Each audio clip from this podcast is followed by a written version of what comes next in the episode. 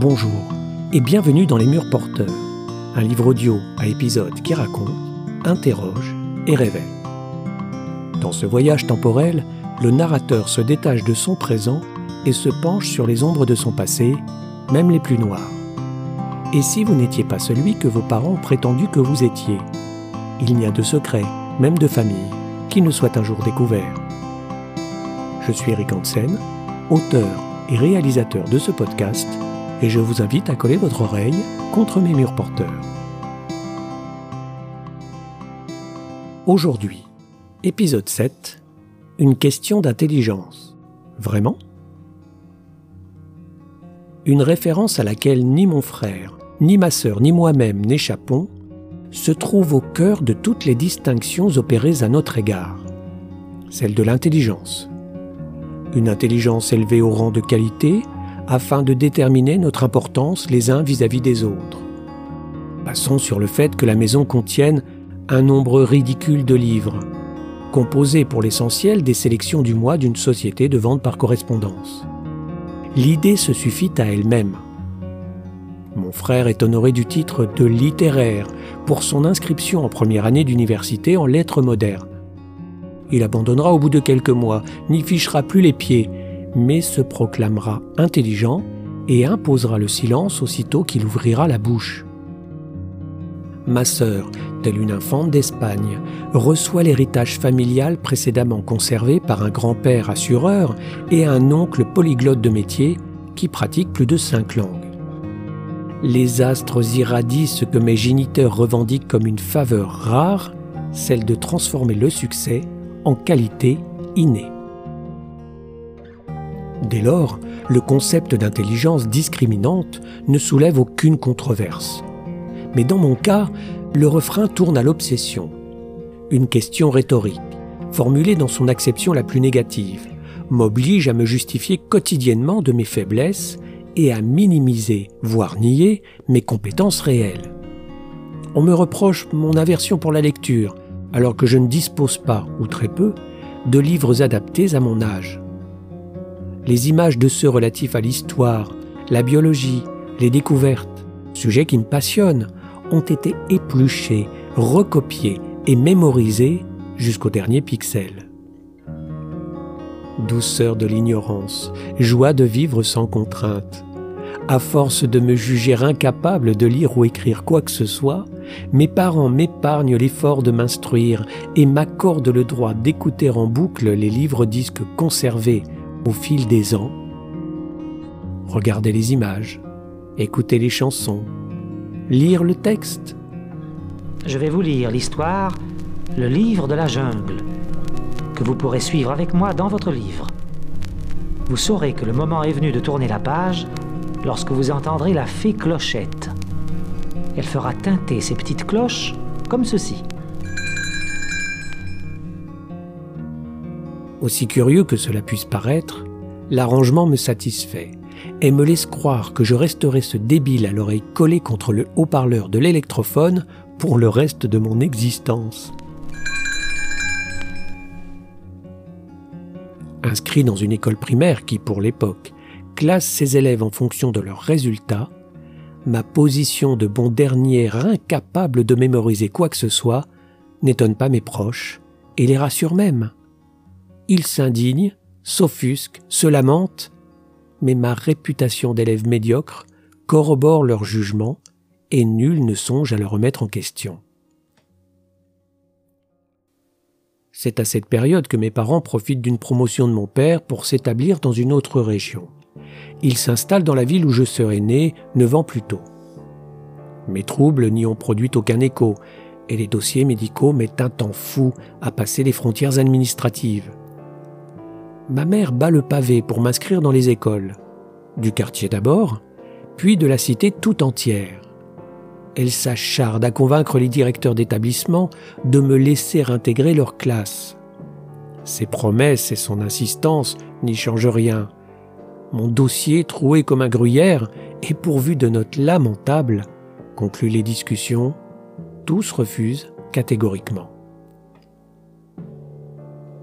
J'ai fait ce que j'ai pu, mais avec un dossier pareil, aucune école publique ne veut toi.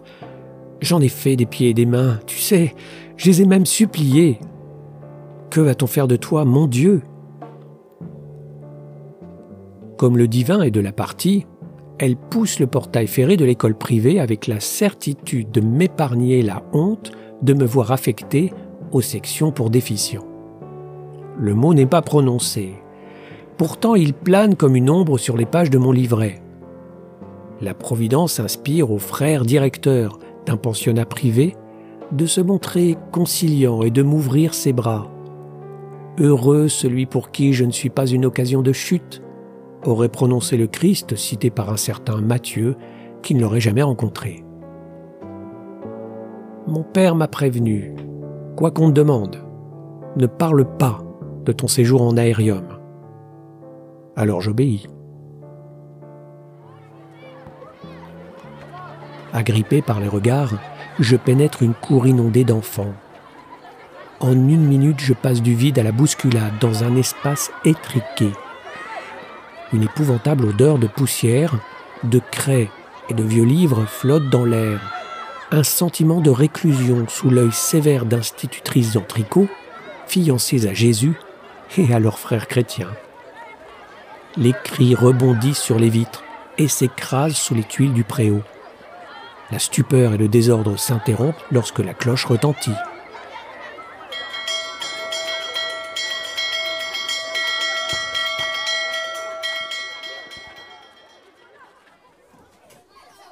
Dans les rangs, des élèves au visage blême, sans émotion. Sur ma table, une pile de manuels, des cahiers, des crayons et des règles de toutes sortes. L'institutrice du cours élémentaire me traite comme un handicapé dont il faut prendre soin pour éviter qu'il ne se casse. Au moment de rédiger mon nom et d'expliquer d'où je viens sur une petite fiche Bristol, elle réalise l'ampleur du travail à accomplir. Je déchiffre les signes de ma propre langue, comme le ferait un élève au sortir de la maternelle. Elle se demande même si je ne me suis pas trompé de classe. En CE2 Comment est-ce possible? Au-dessus du tableau gris, une horloge aux aiguilles tremblantes et une croix pourvue d'une branche de laurier sec. Il y a le bien et le mal qui s'insinuent malgré les portes closes. Nul ne sait encore de quel côté je me trouve.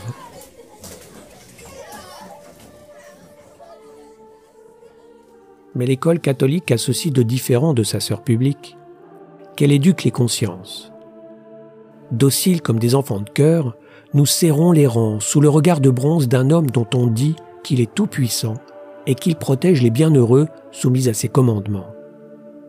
Les frères chargés de notre élévation nous certifient qu'il ne lâchera pas le socle de la balance au soir de notre jugement. Je suis rassuré. On s'occupe déjà de mon trépas. Une règle domine et surpasse toutes les autres. Aide-toi et le ciel t'aidera, mais avant toute chose, garde tes doutes pour toi. J'éprouve encore des difficultés à contenir mon trouble au sujet de cette école. Une autarcie complète dans un espace comprenant tous les services pour ne pas en sortir. Salle d'études, chapelle, infirmerie semblable à une petite clinique, des réfectoires immenses sous le regard en biais d'un Jésus à cœur ouvert, et puis des dortoirs résolument plongés dans la pénombre, sous des greniers, aux portes avec clés.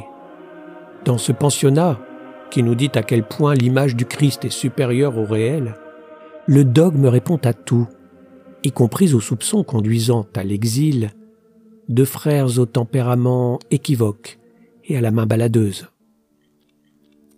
Jésus, athlète hollywoodien aux yeux bleus, diffuse sa passion sur la toile de ses prêtres connectés.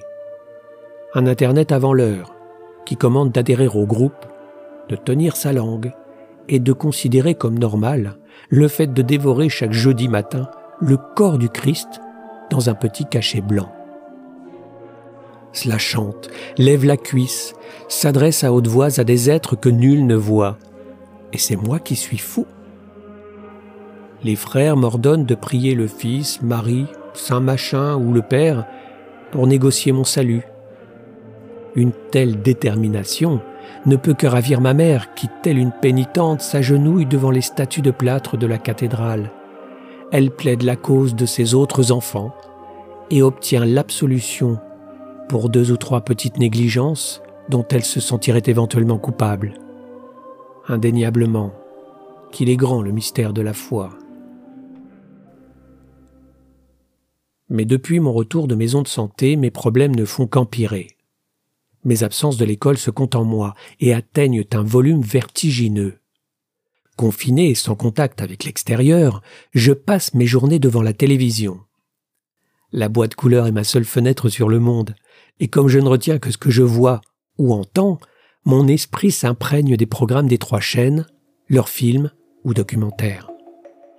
Ivresse d'un monde aux étendues infinies, sensation bouleversante d'éprouver de l'empathie, se mettre à la place d'un héros qui, sans jamais me fixer du regard, partage ses pensées les plus intimes et m'inclut à son récit. Lorsque le poste s'éteint, je ne suis plus tout à fait le même, sans savoir celui que je suis devenu. Neil Armstrong posant le pied sur la Lune, ou David Bowman découvrant le monolithe dans 2001, Odyssée de l'espace. Permettez-moi de vous répondre en d'autres termes. La série de superordinateurs Carl est la plus perfectionnée que l'on connaisse.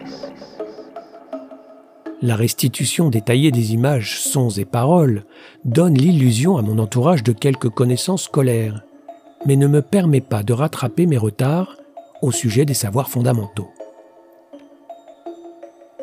Mon frère me met au pied du mur, sans le vouloir.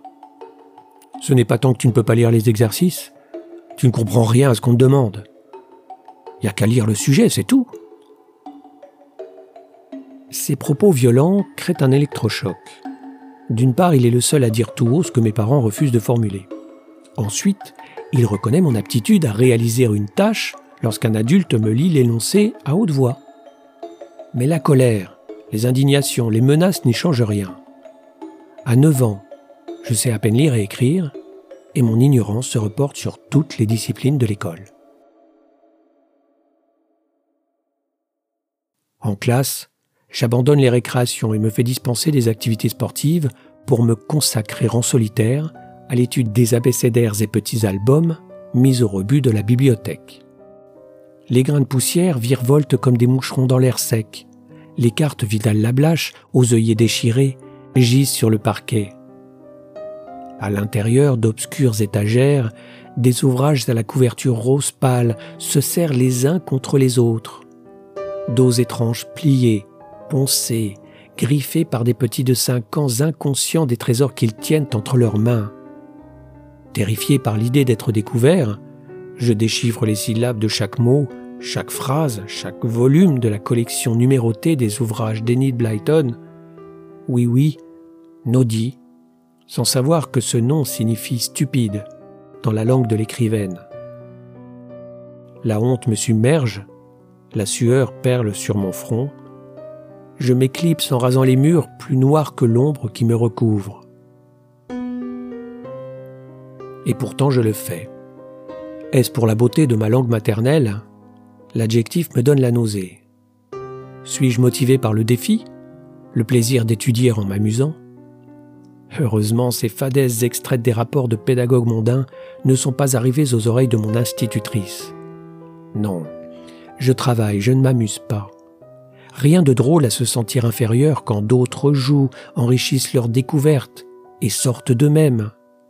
Je lutte de toutes mes forces parce qu'une voix lointaine, perchée au sommet des montagnes, me convainc de ne pas me laisser faire.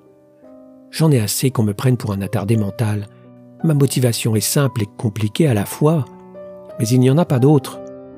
L'orgueil. Ma tâche est impossible et je n'ai que quelques semaines pour apprendre ce que les autres savent déjà. Contre toute attente, l'institutrice ne sourcille pas et surveille mon repli dans un coin de porte au premier froid de l'hiver. Je m'étonne de son consentement qui contraste avec la rigueur requise dans le pensionnat à l'occasion d'une réunion d'anciens élèves à laquelle je regrette d'avoir participé. L'enseignante me dévoile les raisons véritables de son aide. Alors que nous évoquons le passé et que je lui avoue ma répulsion pour la religion, la sienne en l'occurrence, elle se montre honnête et me confie qu'elle n'a jamais supporté mes troubles du comportement. Selon elle, mon attitude d'enfant inadapté, négatif et silencieux a représenté un obstacle à la bonne marche de sa classe. Elle s'est sentie mal à l'aise en ma présence et s'en souvient cruellement. J'ai tout de suite su que quelque chose n'allait pas chez toi. Je le reconnais. J'étais soulagé de te voir partir. D'ailleurs, tu devrais t'en aller. Tu n'as pas ta place parmi nous. Posture toute chrétienne qui consiste à chanter sa foi dans les principes fondateurs de son Église, le respect des différences et l'aide aux nécessiteux, tout en écartant les intéressés parce qu'ils font tâche dans le décor blanc cassé. Mais peu importe. Elle s'oppose aux objections de ses collègues et force mon entrée au cours moyen. Bon débarras, finit-elle par chanter. Les voix du Seigneur sont impénétrables. Au moins, elles auront soufflé à l'enseignante la justesse de ne pas trahir mon secret.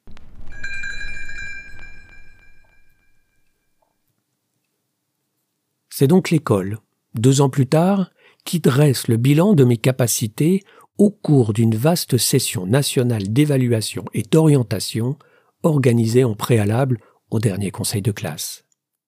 Les moyens mis en œuvre peuvent sembler disproportionnés. Les musiques qu'ils évoquent résonnent au son des tambours relevés des couleurs. Pourquoi ne pas nous poser simplement la question? Quel choix aurons-nous une fois les résultats publiés? Si l'évaluation consiste à disséquer le contenu de ma tête, ils ne vont pas être déçus. Je ne suis pas idiot, du moins pas comme ils l'entendent. Je me tiens juste en équilibre sur une corde tendue au-dessus du vide. Mon aptitude à revivre à l'infini les événements passés me permet de m'exprimer dans un présent éperdument détaillé. Si j'avais assisté à la bataille d'Azincourt, je serais en mesure, six siècles plus tard, de décrire les étendards des chevaliers de Charles VI tombés sous les flèches des archers anglais. Mais tout le monde s'en fiche. Pour les adultes comme pour mes voisins de classe, mes lubies sont ridicules et mon attitude inquiète. Mon talon tape le sol comme la pointe d'un télégraphe. Mon angoisse d'entrer en relation avec ceux qui m'entourent me rend suspect, comme mes routines sur lesquelles je ne peux rien commencer. D'où provient ce besoin d'ordre, de classement, de rigueur même lorsque tout est en place. Retenir ces mots quand l'esprit se relâche, les pieds de chaise raclent le parquet, les craies crissent sur le tableau, les lumières éclatent. Quels noms vont-ils poser sur ce mal? Quels termes barbares, empruntés au grec ou à l'allemand, emploieront-ils pour m'enfermer entre des murs plus froids et sourds que ceux qui m'isolent déjà? Mon bilan arrive par la poste et tient sur deux pages, pourvu de tableaux et de commentaires. Ma mère est la première à les consulter. Les grilles de résultats se reflètent dans ses lunettes. Admirable symétrie, identique à celle du casque de Dave Bowman, en apesanteur dans les entrailles écarlates de Karl. Je souris, et elle me trouve ridicule. Après tout, je peux bien te le dire, tes résultats ne sont pas si mauvais. Mais... Me suis planté, c'est ça? Non, non, c'est plutôt bon avec des notes au-dessus de la moyenne, mis à part un ou deux problèmes bizarrement formulés. D'ailleurs, je ne comprends pas ce qu'ils ont voulu dire. Mais ces soucis, je les connais déjà. Enfin bon, rien de nouveau. Tu parles de quoi? Ils ont trouvé quelque chose? Un conseiller désigné par l'école la rassure, mais ne cache pas sa perplexité. J'ai omis, ou bien n'a pas su répondre, au tiers des questions. En revanche, ma note finale est supérieure à la moyenne. Chance ou capacités inexplorées. Pour lui, c'est une bonne surprise. Pour les frères et mon institutrice, un embarras transformé en soupçon. Mon inscription dans la classe dite des bons est proclamée sous réserve de confirmer mes aptitudes, de me plier aux lois du groupe et de me montrer moins hostile à l'égard des enseignants de l'école. Ma mère sait comme moi que la greffe ne prendra pas, ses paupières se baissent, à la manière de celle d'un condamné à l'énoncé de sa sentence. Silence terrible, espoir déçu. Mais lesquels?